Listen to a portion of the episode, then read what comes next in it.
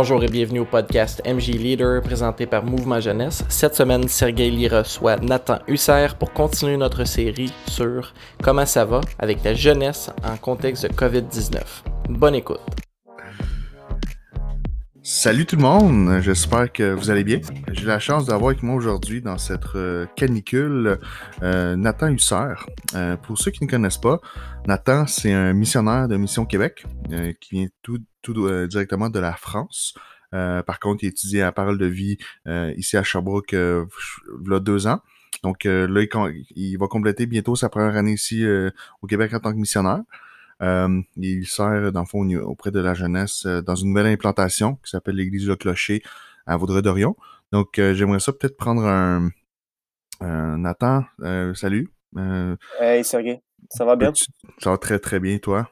Nickel. Ok, tu veux que je me présente, c'est ça? Ouais, dis-nous dis un peu plus sur toi, des choses que peut-être que même moi, je sais pas, donc... oh, wow, ok. On est rendu là, Sergei, ok. Euh, je ne vais pas tout dévoiler, mais euh, je peux me présenter rapidement. Donc, euh, tu l'as dit, moi, moi c'est Nathan, je viens de France. Je suis arrivé, en fait, je suis arrivé dans l'implantation d'église que tu as citée là, il y a, il y a comme 6-7 mois, en fait, en octobre dernier. J'habite avec, avec Benjamin et Véronique, qui sont comme ceux qui portent le projet de l'implantation. Ben, il est pasteur, puis moi, je suis, je suis avec eux, en fait, dans le but de me former à être pasteur à mon tour, implanteur ou pasteur en tout cas. Et c'est ça, en ce moment, j'étudie aussi avec Sembec. Euh, avant d'étudier à, Parole de Vie, étudié euh, en France pour être kinésiologue. J'ai été kinésiologue. Euh, bah, en fait, l'équivalent ne s'appelle pas comme ça chez nous, mais professeur d'éducation en physique, physique et santé, donc pour les personnes handicapées et puis tout ce, genre de public-là. Et puis ensuite, je suis allé à Parole de Vie, comme tu l'as dit, et puis maintenant, je suis avec Sembec dans une, maîtrise en, leadership biblique que je fais depuis la maison, pas juste à cause du confinement, mais en fait, c'est ça le principe, c'est de comme d'appliquer euh, mes cours à, mon projet, à savoir cette implantation d'église. Et euh, ouais, ça, ça, me résume pas mal. En tout cas, ce que je fais en ce moment. T'as quel âge? Ah ouais, j'ai 23 ans déjà. Et euh, ouais, c'est ça. J'ai aussi une copine qui habite à, Magog, que j'ai pas vu souvent là ces derniers mois. En fait, que j'ai ouais, que j'ai pas vu du tout même. Mais euh, c'est en train de s'arranger là. Je sais que les choses commencent à réouvrir, donc je vais pouvoir aller euh, à Magog bientôt. Excellent. Puis, euh, peux-tu juste nous parler un petit peu de ton, ton vécu en France? Donne-moi comme ton témoignage en deux minutes. Ok, ok. Bah, en fait, ça fait trois ans et demi, quatre ans que je me suis fait baptiser. Donc, j'étais quelqu'un de normal, dans une, dans une famille pas mal normale, tout ce qui est de plus normal. et c'est à l'âge de 19 ouais, 19-20 ans que euh, j'ai compris qu'en fait, la religion euh, chrétienne, c'était tellement différent du reste parce que c'est pas moi qui devais travailler à mon salut, mais je devais juste accepter que Jésus il avait tout fait pour moi. À partir du moment où j'ai compris à quel point c'était fou euh, ce que Jésus avait fait, bah là, je suis tombé en amour avec lui et j'ai commencé à me renseigner sur sur qu'est-ce que la Bible disait de ce Jésus-là, comment est-ce qu'on peut avoir accès à Dieu grâce à Jésus. Et c'est devenu comme ma passion. Et je suis quelqu'un d'assez intense dans, dans, ce que je fais. Dès que j'aime quelque chose, je me donne à fond. Et c'est ça, je me suis vite, euh, vite rapproché de, euh, d'une église. J'ai été euh, leader jeunesse pendant quelques... Bah, pas longtemps, parce qu'après, finalement, je suis allé à Parole de Vie parce que j'avais l'intention de me former pour, pour devenir missionnaire. jamais j'aurais pensé que ce serait au Québec. Euh, mais une fois arrivé au Québec, c'est sûr que beaucoup de choses euh, sont arrivées. J'ai appris que les, le Québec, c'était une des populations les moins touchées par l'Évangile. Puis c'est aussi le fait que c'est une population qui ressemble pas mal à la population française. Euh, le fait qu'il y ait des besoins ici, ben, j'ai rencontré Ben Véro qui avait cette demande-là de, de, former quelqu'un pour être pasteur. Et c'est ça, j'ai sauté sur l'occasion. Et ouais, ça résume un peu qu'est-ce que je fais ici. Excellent, cool. Euh, puis dis-moi un peu maintenant, euh, à cause de la pandémie, on va directement là-dedans. C'est quoi le plus gros changement que tu as vu par rapport à ton quotidien à toi personnellement? Euh, je sais que peut-être les gens ne savent pas, mais tu habites quand même avec une famille de quatre enfants, avec euh, Thibaut. donc ça fait quand même assez de. Ça fait beaucoup de gens dans, dans la même dans, un, dans une même maison. Puis comme parle-nous un peu de, du changement que ça a pu avoir dans votre quotidien, puis mm-hmm. dans ce que vous faites tous les jours. Ouais, en fait, il faut savoir que tu l'as dit, on est, on est neuf dans la maison actuellement. Donc, la famille, Thibaut et moi, et encore une autre Française qui est là en ce moment. Et neuf dans une pas si grande maison que ça, c'est quand même beaucoup. Donc c'est sûr que nous, on vit la, communauté tous les jours. Et un des grands changements, c'était que les enfants, euh, ils vont plus à l'école. Dans le sens où moi, tu sais, je t'ai dit avant, j'étudiais depuis, depuis la maison. Et ce qui est, ce qui est un gros changement pour moi, c'est de devoir trouver mon espace comme ma bulle dans laquelle je peux aussi bien être avec Dieu, mais aussi me concentrer à ce que je dois faire, que ce soit au niveau des études, au niveau du ministère. Et quand tu as autant de personnes dans une maison, c'est sûr que c'est plus difficile. Ça, c'est un des gros changements, c'est le fait de, de, d'être comme entassé un petit peu. En- même temps, c'est un, un, un vraiment bon point parce que du coup, on vit pas la solitude. Mais en même temps, c'est aussi un défi pour moi parce que je suis quelqu'un qui me recharge quand je suis seul et Mm. qui, qui ensuite est excité d'être avec les gens. Mais j'ai vraiment besoin d'être seul pour trouver euh, mon énergie. Et ça, c'était un petit peu le, le changement de, d'habitude, c'est de devoir vivre euh, H24 avec des gens. Euh, tu trouves quand même des moyens, heureusement, tu sais, je, je continue à sortir. Contrairement en France, ici au, au Québec, on pouvait continuer à sortir, à aller courir, à aller faire du sport dehors. Mm. Donc ça, c'était... Euh, mes... euh, du kayak? Comme, Ouais. vous faites du kayak directement dans, dans le fleuve, là? Ouais, écoute, euh, écoute en, en parlant de kayak, là, dimanche, j'étais sur le, le lac des Deux Montagnes avec, avec mon cousin, là, on faisait du kayak. On était parti genre à, à 4 heures du matin pour voir le lever de soleil, tout ça. Puis vers 7 heures, euh, mon kayak, il commence à prendre l'eau. Euh, je sais pas ce qui, se passe. Je sais pas si c'est à cause des vagues et tout. C'était assez intense. Et on était super loin du bord, ok? Et euh, mon kayak, il coule littéralement. Je me retrouve dans l'eau, je mets ma veste de sauvetage. Je vois mon kayak en train de couler avec toutes mes affaires dedans, mes chaussures, mes vêtements. J'ai juste le temps de passer genre mon sel à Thibaut.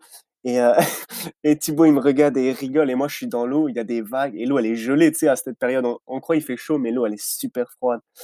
Et, et euh, j'ai nagé, et puis en même temps, je me tenais aussi au kayak à Thibaut.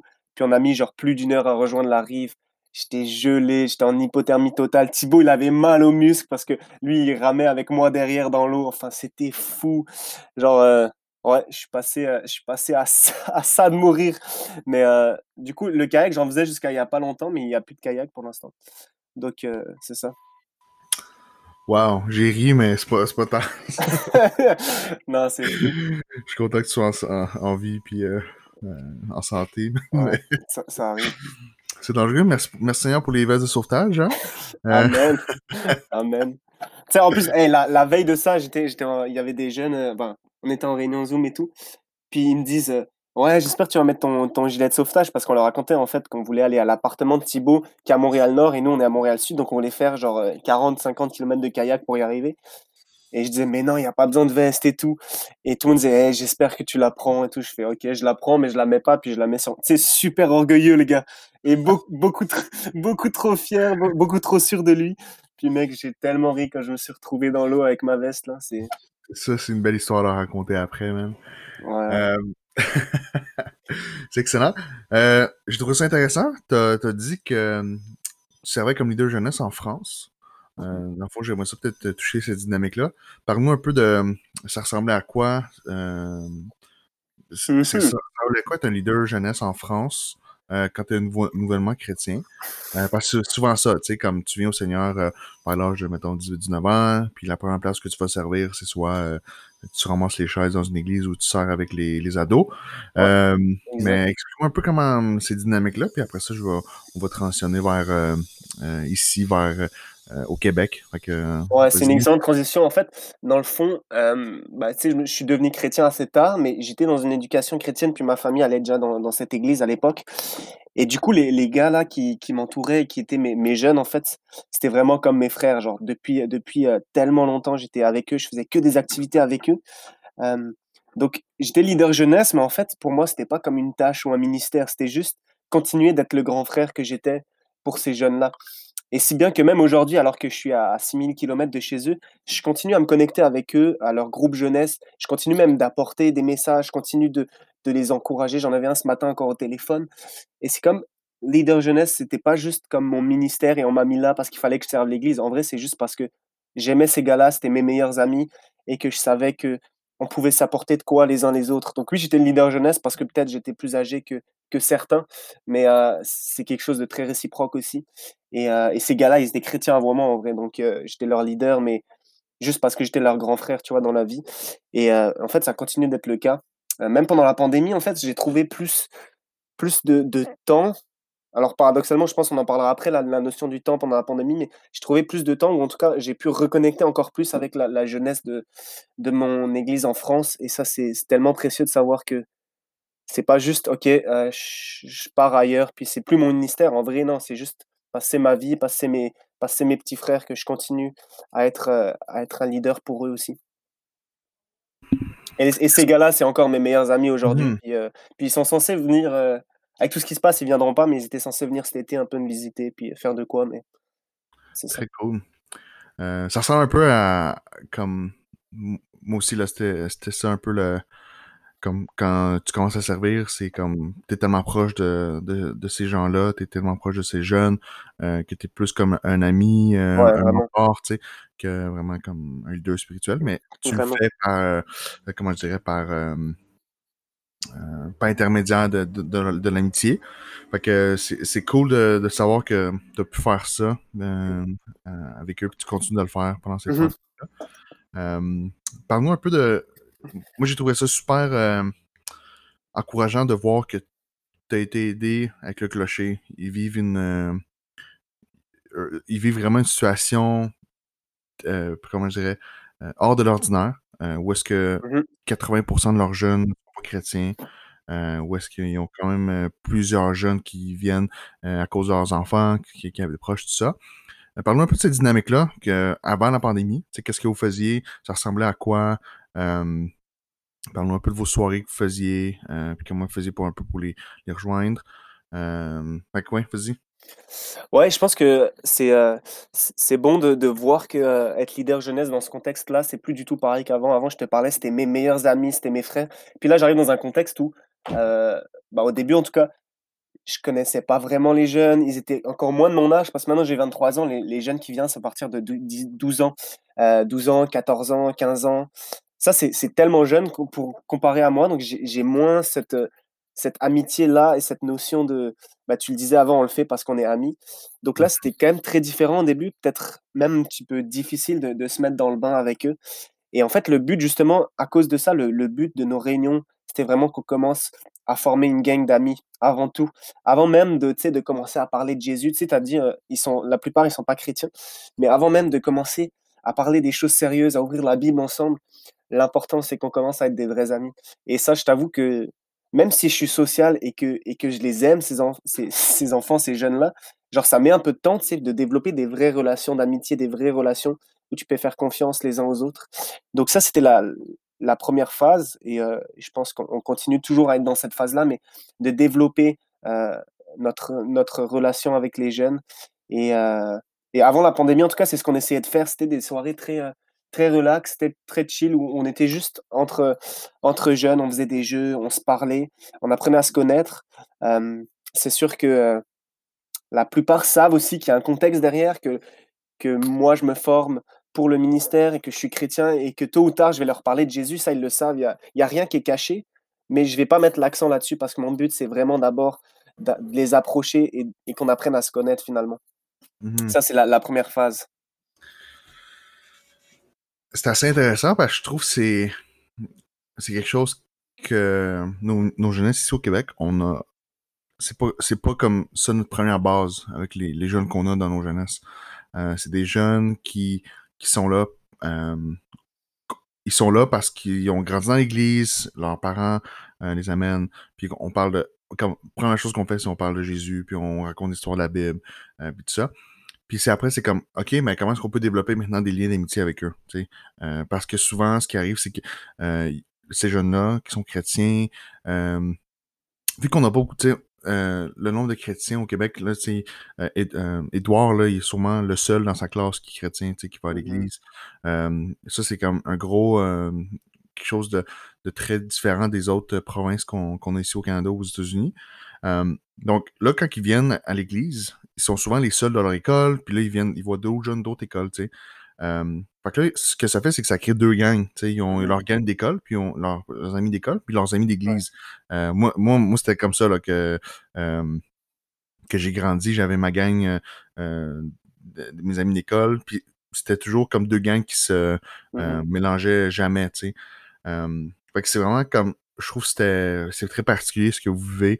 Puis dans le fond, explique-moi un peu. Je pense que vous faisiez des comme.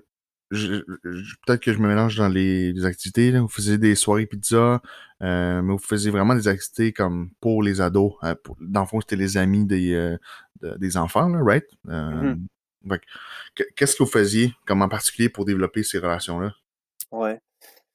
Ouais, dans le fond, bah, tu sais, aussi avec les, avec les moyens, autant en nombre de personnes qu'on a, en nombre de responsables, et autant avec les moyens financiers, on gardait ça super simple, dans le sens où on n'était pas non plus 40 et tout ça.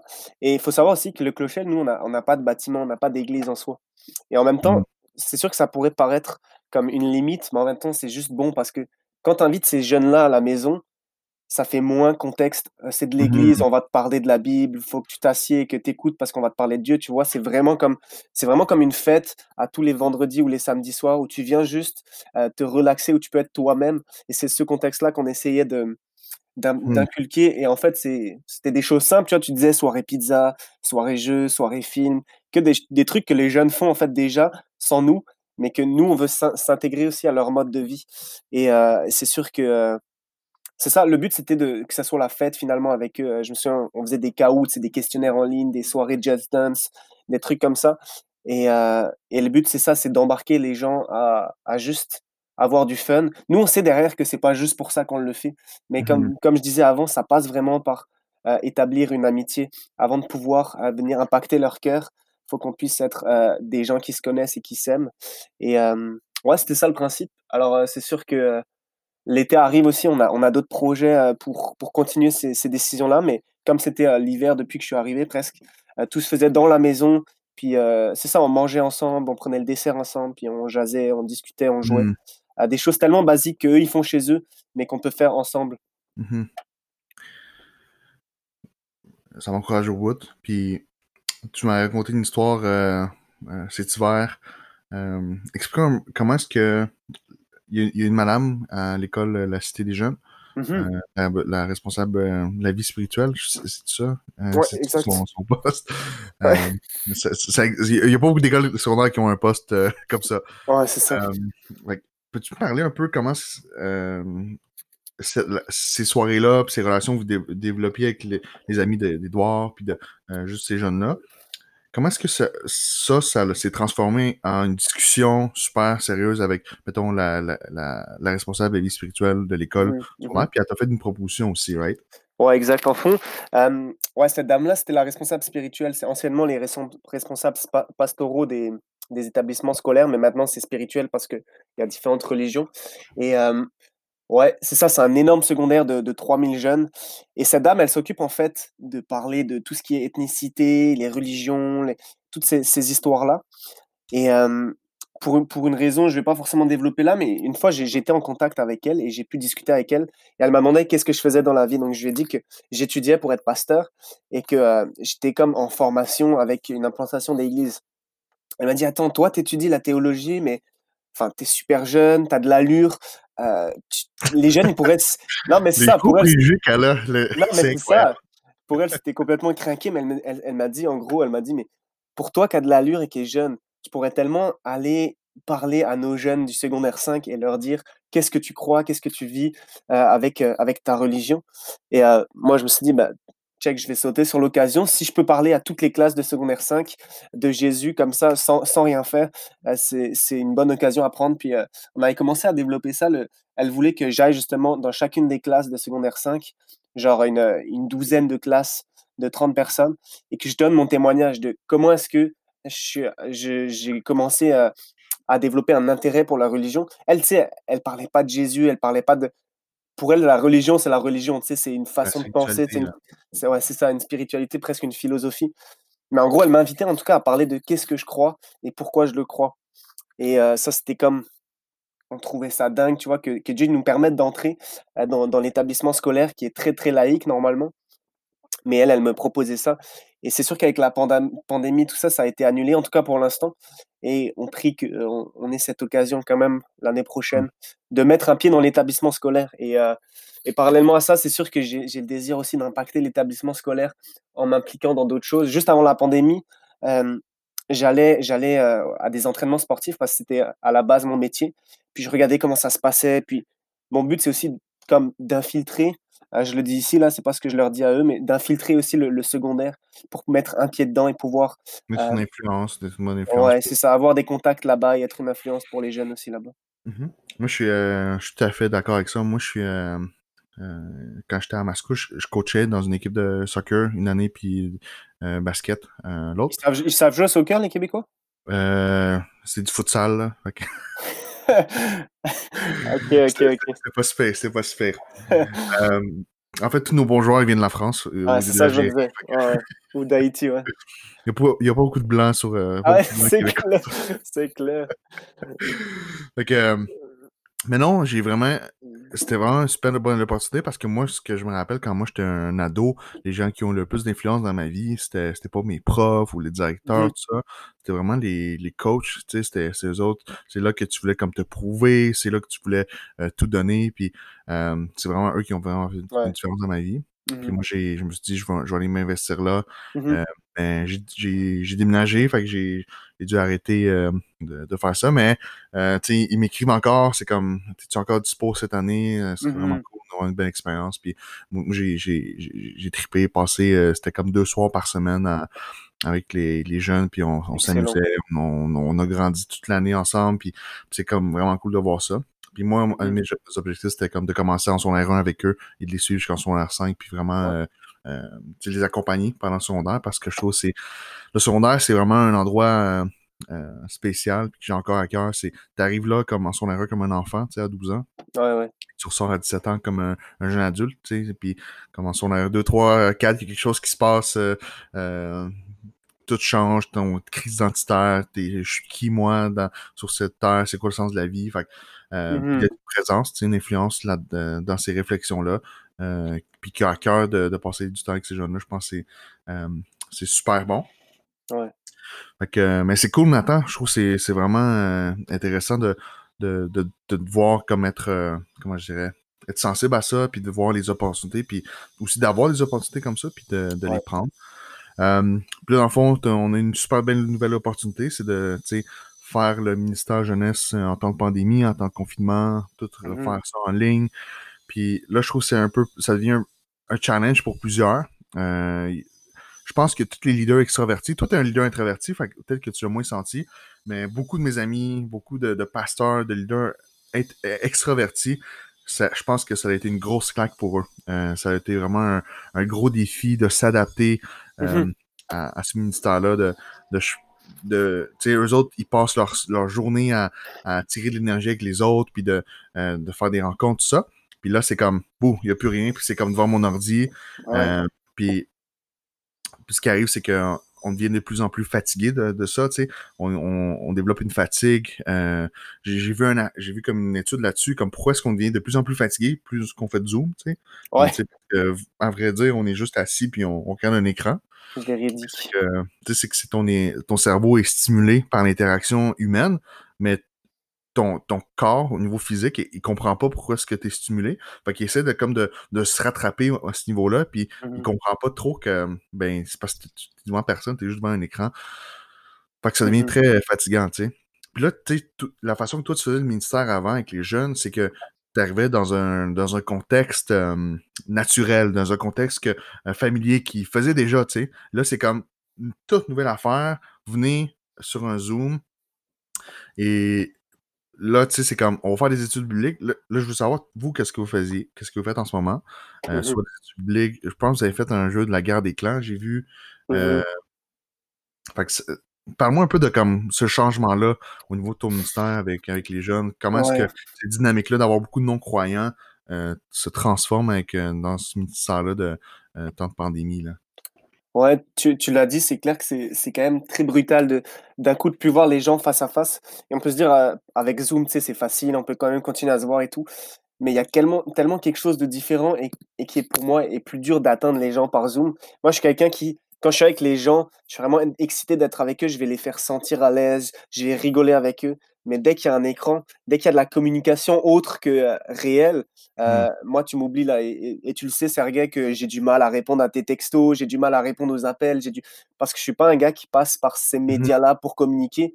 J'ai besoin de communication. Ouais, c'est ça. Moi, j'aime tellement être avec les gens, mais dès que c'est par écran, genre, au bout d'une demi-heure, tu me perds, tu vois. Donc, il, va, il a fallu s'adapter euh, là-dessus. Et, et, je me suis dit, avec Zoom, OK, moi, peut-être ça va être difficile, mais, mais les, les jeunes, eux, c'est comme leur, leur outil déjà, la technologie, eux, ils vont être à l'aise, ils vont être contents peut-être même de se réunir par Zoom plutôt qu'en vrai.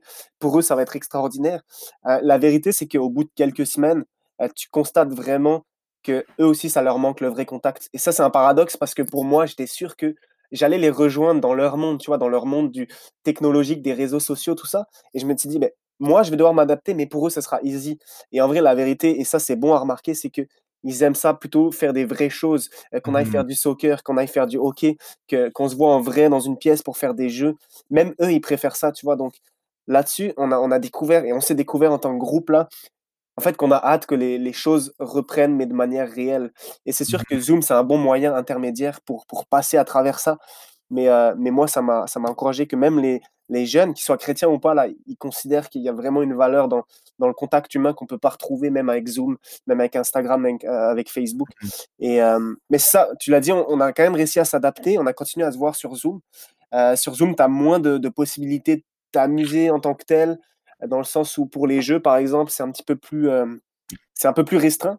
Mais c'est ça, on, a eu, on a eu de l'imagination, je pense, et je suis pas le seul là-dedans.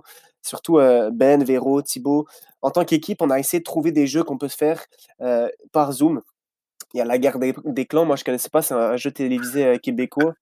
on, a passé, on a passé des heures à jouer avec ça. C'est quoi, quoi l'équivalent de ce jeu-là en France? Ça s'appelle, si je dis pas de bêtises, ça s'appelle Une famille en or. C'est comme le même principe. Euh, il y a ça, on a fait des, des ciné c'est gagné, on a fait des, euh, un cover, on a fait. On a, on a trouvé des solutions et en fait, on fait que des essais. Il y a des fois où c'est des, des bits total, il y a des fois où les jeunes, ils sont. Les jeunes, tu vois, genre leur caméra se coupe, puis ils arrêtent de parler, tu vois. Alors là, moi, tu sais que sais que le jeu il est éclaté et que tu vas pas le refaire la prochaine fois, mais, mais je pense que ça. C'est bon, c'est bon, c'est bon. Tu essaies, tu fais des erreurs, mais tu vois aussi qu'il y, a des jeux dans lesquels on rigole bien. Et euh, c'est ça. Mais euh, mine de rien, j'ai quand même hâte de, de, les revoir pour de vrai. Et puis en plus, là, là tu me parles d'un contexte de pandémie, de confinement. Mais en fait, on est déjà à la fin. Euh, il y a déjà des choses qui reprennent. Et par exemple, hier encore, j'ai fait du vélo avec un jeune. ce soir, je fais du vélo avec deux jeunes. Et ça, c'est les mmh. choses qui m'excitent parce que, parce que ça fait genre deux mois et demi, trois mois que je les ai pas vus, ceux-là. Et là, je peux juste aller prendre une crème glacée avec eux, me poser avec eux, discuter. Et ça, c'est complètement autre chose que Zoom. Mais euh, je sais pas si je, je, diverge du sujet là, mais. Euh, moi, c'est ça. Moi, j'avais hâte que quelqu'un fasse des choses comme ça, man. Je, euh, tu sais, moi, j'ai vu des gens, des pasteurs jeunesse pour mmh Québec, à l'extérieur du pays. ils faisaient des boîtes cadeaux euh, dans le fond, eux, ils ont vu comme, OK, ben nous, c'est des grosses églises souvent qui font ça. Euh, leur église a fermé, le, donc il y a beaucoup de, frais d'opération qu'ils n'avaient plus besoin d'avoir. Donc il y avait moins de dépenses. Donc là, ils ont calculé comme toutes les dépenses qu'ils sauvaient avec la jeunesse.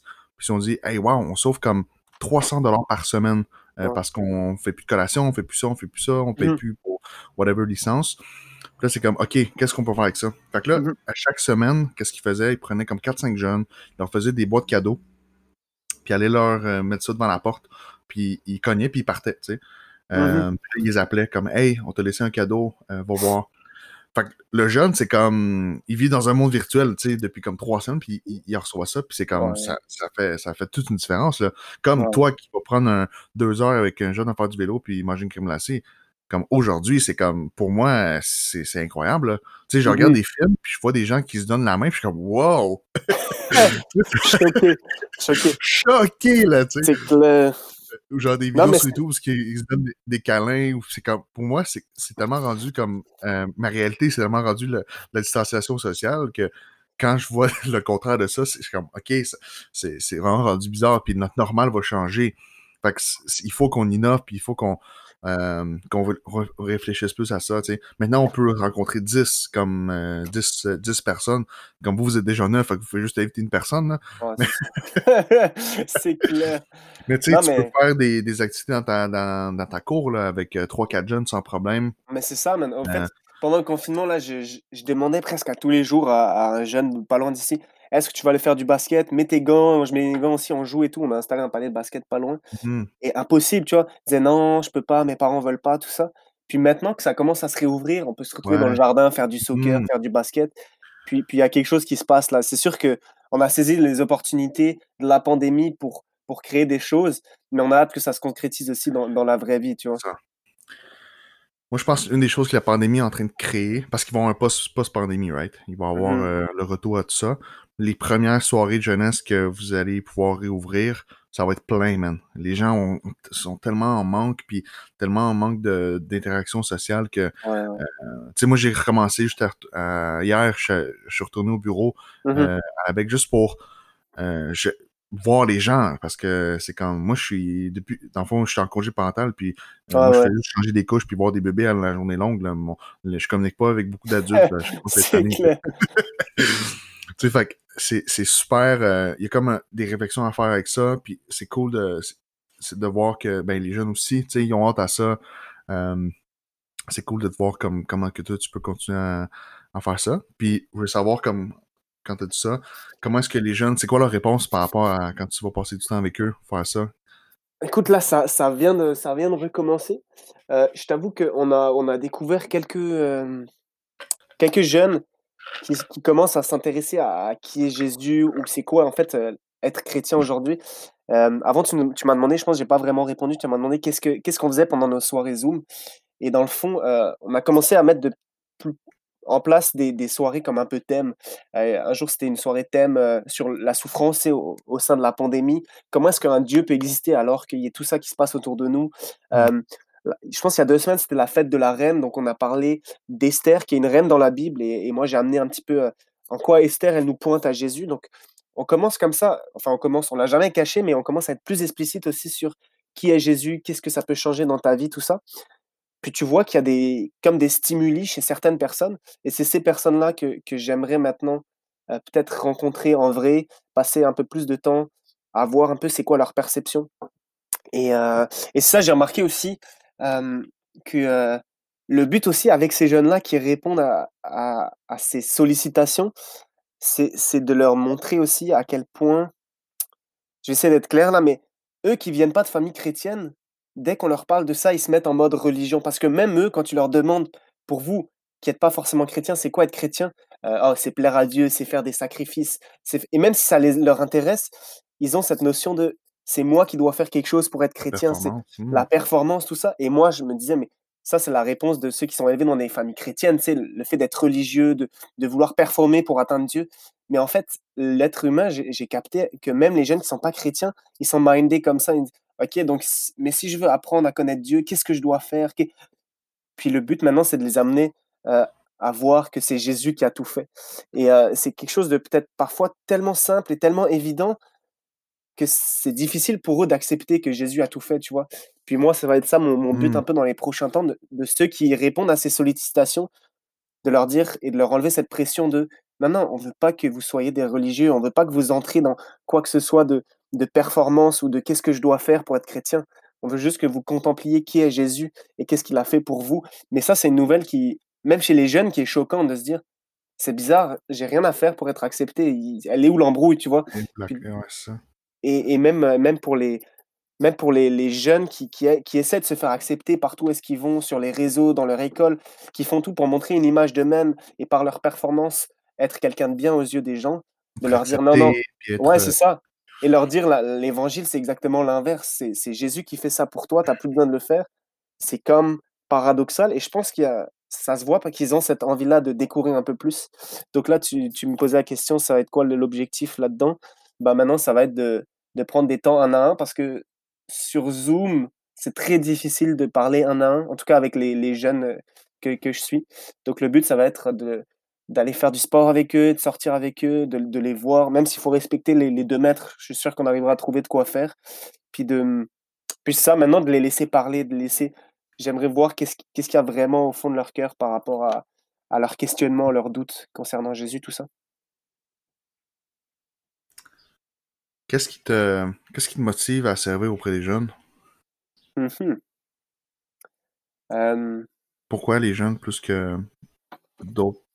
Bah, mais en vrai, je t'a je t'avoue que, heu, ici au Clocher et puis, heu, j'en discutais avec Ben cette semaine, je vois à quel point j'aime être avec toutes les catégories de population et j'aime faire, que ce soit les enseigner ou faire des études bibliques avec les adultes, avec les jeunes adultes, mais aussi être avec les jeunes. Et j'ai l'impression que j'ai ce désir-là, mais quel que soit l'âge. Mais qu'est-ce qu'il y a de plus avec les jeunes, c'est que,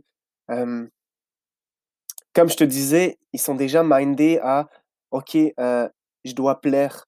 Et, ça, ça c'est, je pense, la lutte de tous les jeunes, c'est trouver son identité. Comment est-ce que mon identité, elle peut plaire aux gens autour de moi? Et tout est à propos des autres, à propos du regard des autres. Et je pense que quand tu es jeune, c'est le meilleur moment pour travailler là-dessus, de se dire hey, non, non, non, te mets pas un masque. Jésus, Jésus peut changer ta vie comme tu es en ce moment. Il veut pas te laisser comme tu es en ce moment, mais il peut changer ta vie. Et pourquoi les jeunes? Bah, Je pense que je pense qu'il y a, il y a quelque chose de, de plus avec les jeunes. qu'il il y a cette, encore cette innocence, cette naïveté et cette volonté de trouver le, vrai sens des choses. Tu l'as dit avant, c'est pendant le secondaire qu'ils se forgent une identité. Alors, mmh. si tu viens leur parler de leur identité en Jésus à ce moment-là, mmh. c'est là que ça peut vraiment venir impacter profondément qui ils sont. Il y a une statistique qui m'a frappé. Euh, c'est bizarre, j'étais en Thaïlande, puis on visitait un, ministère pour les enfants. Mmh puis il a dit euh, qui a accepté le Seigneur euh, avant 18 ans. Puis comme 9 personnes sur 10 qui ont levé leur main. Mm-hmm. là, il dit, nous, notre mission, c'est d'évangéliser les enfants parce que 80% des chrétiens sur Terre aujourd'hui ont accepté le Seigneur avant 18 ans. Ouais. Euh, c'est gros, là. C'est, on mm-hmm. parle de, d'un milliard de chrétiens, d'un milliard de chrétiens, puis 800 millions de personnes ont accepté le Seigneur avant 18 ans, tu sais. Mm-hmm. Puis c'est comme, moi, c'est là que ça, ça avait aussi commencé mon fardeau pour dire comme, OK, il y a comme quelque chose de gros à faire avec les jeunes, puis il y a quelque chose de super intense à. Il y a quelque chose qui se passe dans, dans ces périodes-là, puis je trouve pour nous, c'est là qu'il faut qu'on s'investisse, puis qu'on passe du temps, puis qu'on euh, on développe des, des, ressources, puis on développe des leaders à, servir ces jeunes-là, tu sais. Mm-hmm. Euh, puis j'aime ça comme poser ces questions-là aux leaders, comme pourquoi les, pourquoi les ados, tu sais? Pourquoi, pourquoi pas les aînés, pourquoi pas euh, les, les mères monoparentales, tu sais? Mm-hmm. Parce que c'est aussi ça nous. Parce que je pense. Euh, moi, c'est ça. C'est toujours à des questions comme ça que je reviens quand que, quand que je deviens découragé, quand que ça devient de plus en plus difficile, quand mmh la motivation n'est plus. C'est comme, mais pourquoi est-ce que je fais ça? Pourquoi est-ce que je continue à servir auprès des jeunes quand que c'est difficile? Puis c'est là qu'il faut euh, se rappeler un peu nos, nos, motivations puis euh, ce qui nous drive. sais? Puis là, tu sais, la tendance qu'on voit, comme que je parlais, c'est, on appelle ça le, le zoom fatigue. Là. Mm-hmm. Euh, tu sais, les, les jeunes qui sont comme, on veut du vrai. Euh, j'ai écouté une, une entrevue à la radio, ils parlaient de des, des émissions de télé qui faisaient des balles puis des après-balles en ligne. Puis là, les, les, les, animateurs étaient comme ça marche pas, ça. Là. C'est comme. Moi, j'ai parlé de, de ça à mes, mes, mon ado de son enceinte, puis elle a dit comme ah, cool, quoi, un après-balle? Puis là, elle était comme, ouais, en ligne. La fille a fait comme, ah, en ligne. c'est clair.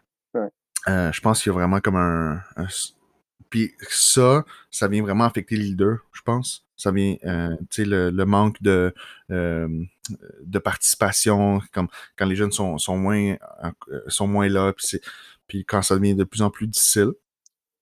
Euh, quand, que tu, quand tu fais un zoom puis il y a personne qui se pointe, Mmh ça va arriver, ça va arriver, là. mais c'est comme. Moi, je veux savoir, Nathan, comment est-ce que. Je sais pas si toi, tu te sens comme ça des fois, mais aussi comme si euh, tu avais un leader qui se sentait comme ça, comment est-ce que tu pourrais l'encourager? Euh? Mmh. Ouais, j'ai réfléchi.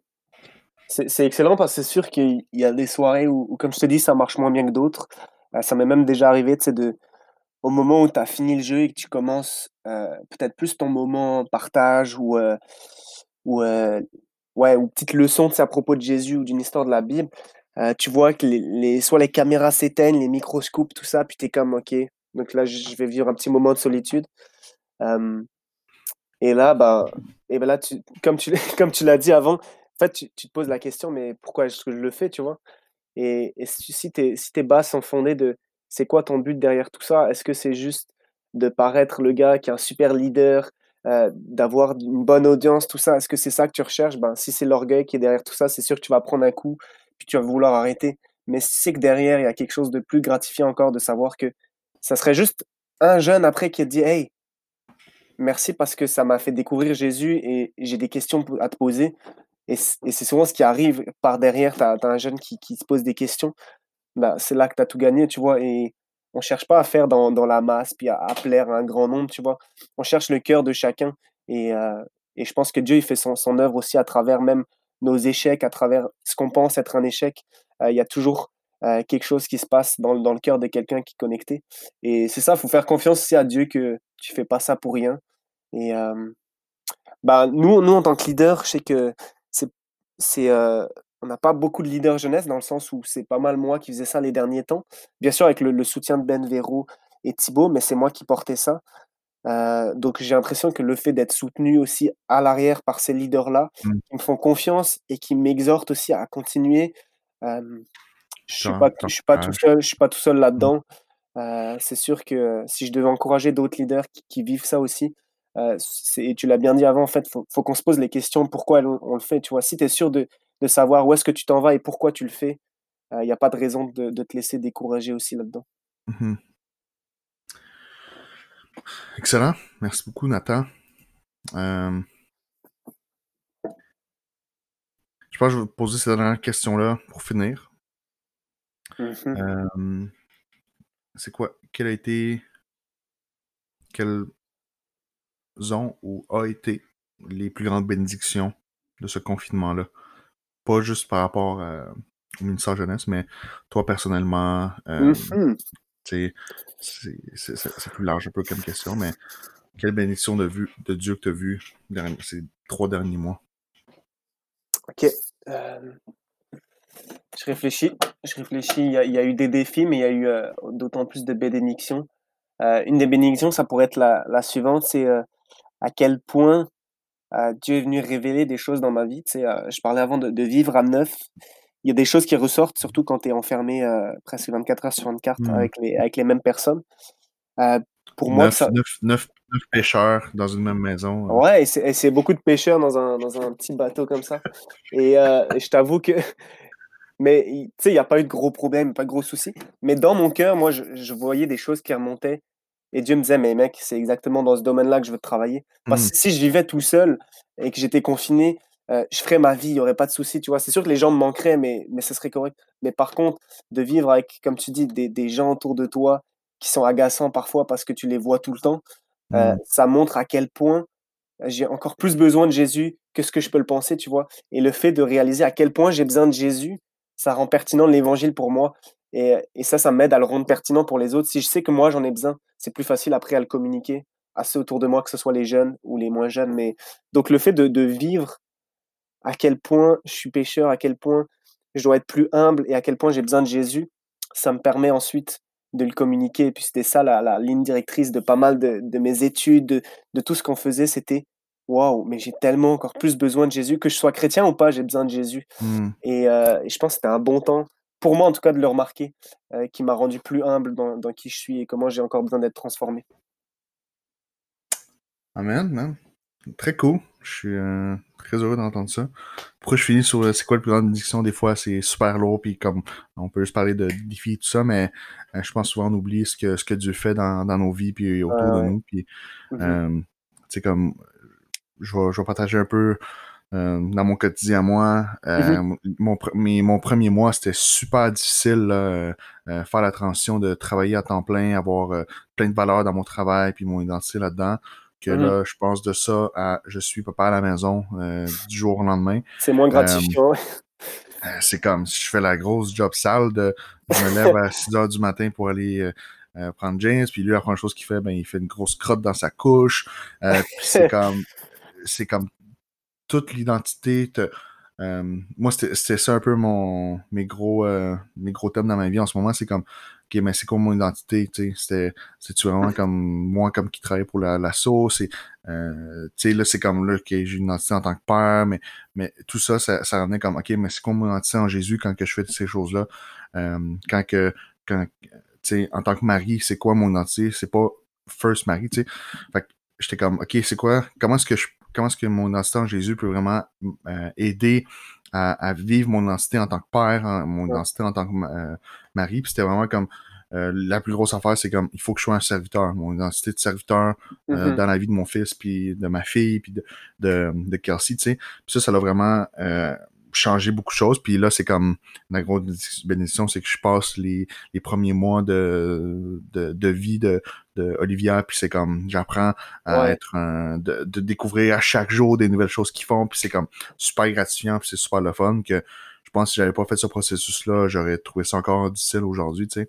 Mm-hmm. Euh, mais sans ce confinement-là, euh, on aurait été euh, partout visiter des, du monde, des amis, la famille, puis jamais j'aurais pu comme être mis face à ces, à ces défis-là, puis ces, ces problèmes-là dans ma vie. Puis là, c'est comme ce, ce confinement-là fait comme enlève toutes les choses dans, essentielles dans ma vie, puis c'est comme, ok, ça y est, focus juste là-dessus, mm-hmm. parce que t'as pas le choix, tu sais, c'est dans ta face. Fait que c'était, tu sais, oui, c'est dur le confinement, mais comme, quand tu, tu prends un pas de recul, tu vois comme un peu les, des super belles choses que Dieu y fait. Euh, puis, mm-hmm. tu sais, c'est, tu vas voir, là, comme le retour, même le déconfinement, les jeunes, ça va être comme, je l'entends des histoires, les, beaucoup de gens qui étaient loin de Dieu, qui étaient proches de Dieu avant, mais que la pandémie, ça l'a tout ramené un peu à se reposer des questions spirituelles, à se dire comme, OK, mais pourquoi tout ça arrive? Pourquoi tant de souffrance? Tu sais, il est où Dieu mm-hmm. là-dedans? Puis quand les gens ils, ils, ils, approfondissent ces questions-là, c'est comme OK, mais Dieu est toujours là, puis, mm-hmm. puis j'ai vu beaucoup de reconsécration, tu sais, puis tout ça. Fait que c'est super encourageant de voir ça, c'est super encourageant de, de voir que tu continues de faire ce que tu fais, tu continues à avoir à cœur les jeunes. Fait que euh, merci beaucoup, Nathan.